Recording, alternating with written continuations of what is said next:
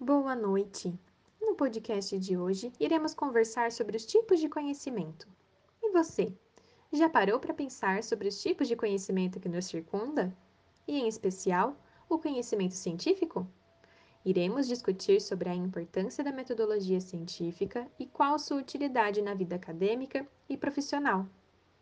Hoje, como convidadas, temos as estudantes educadoras Alessandra Cristina Correia RA 2019-0680, Isabelle Peterlevitz Ferreira, RA 2019-1269, Isabelle Terezinha, RA 2019-1081, Lara Couto, RA 2019-1291 e Maria Eduarda Cruz, RA 2019 15 49.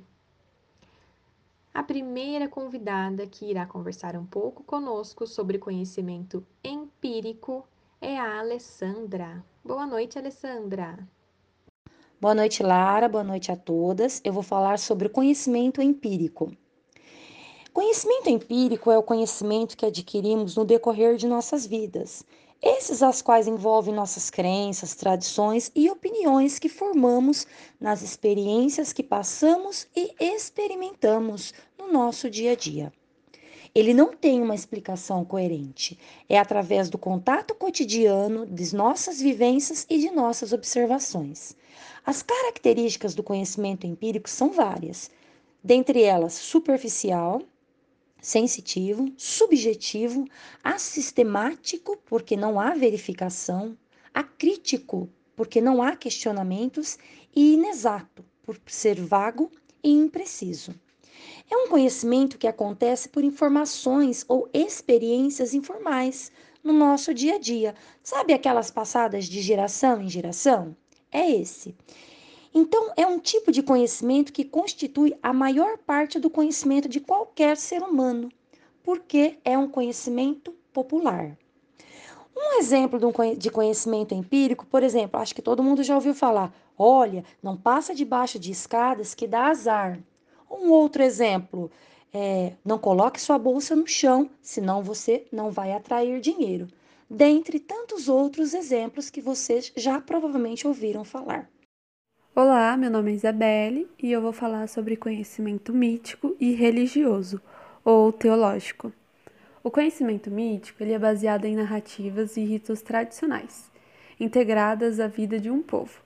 Ele é mais comum em sociedades antigas. Normalmente é utilizado elementos simbólicos para explicar a realidade e dar sentido à vida humana.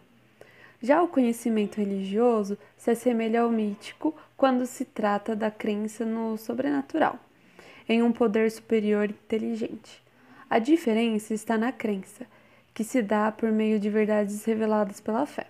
Assim, acredita-se que a religião é a verdade absoluta e possui todas as explicações para os mistérios que ronda a mente humana. Agora eu passo a palavra para minha amiga Isabelle e ela vai falar sobre o conhecimento filosófico. Obrigada. Olá, boa noite. Sou a Isabelle e vou falar do conhecimento filosófico. Ele surge da reflexão, ele usa seu conhecimento para o questionamento e o pensamento como base. Ele é um conhecimento do dia a dia, da experimentação.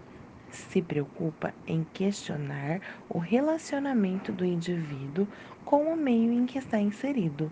Sabemos que ele não é mitológico, não é senso comum nem religioso nem mítico, mas sim valorativo, ou seja, julga o que é certo ou o que é errado por meio do pensamento e da reflexão e é altamente racional, sendo ele reflexível, questionador, racional e sistemático.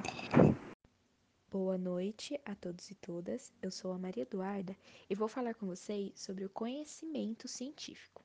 Esse tipo de conhecimento advém de uma tentativa de explicar o fenômeno baseado em fatos e na razão, assim como conhecimento filosófico. No entanto, este conhecimento se dá por um método específico pautado na experimentação e na necessidade de verificação para a comprovação dos fatos pesquisados.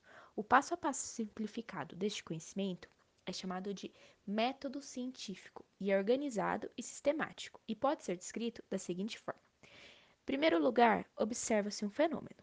Em segundo, elabora-se um problema a partir dos questionamentos sobre o fenômeno observado. Em terceiro, formula-se uma hipótese. Em quarto lugar, experimenta-se essa hipótese. E neste passo, vários testes podem acontecer. No quinto passo, faz-se uma análise dos resultados e no sexto passo, faz uma conclusão, que pode ser pode chegar à teoria. O cientista, ou seja, a pessoa que produz o conhecimento científico, deve adotar uma postura crítica, objetiva e racional para que o conhecimento científico seja o mais próximo da verdade e dos fatos possível. Boa noite e muito obrigada. Que bate-papo maravilhoso! Gostaria de agradecer a todas as convidadas por compartilharem os seus conhecimentos conosco na noite de hoje. E até a próxima!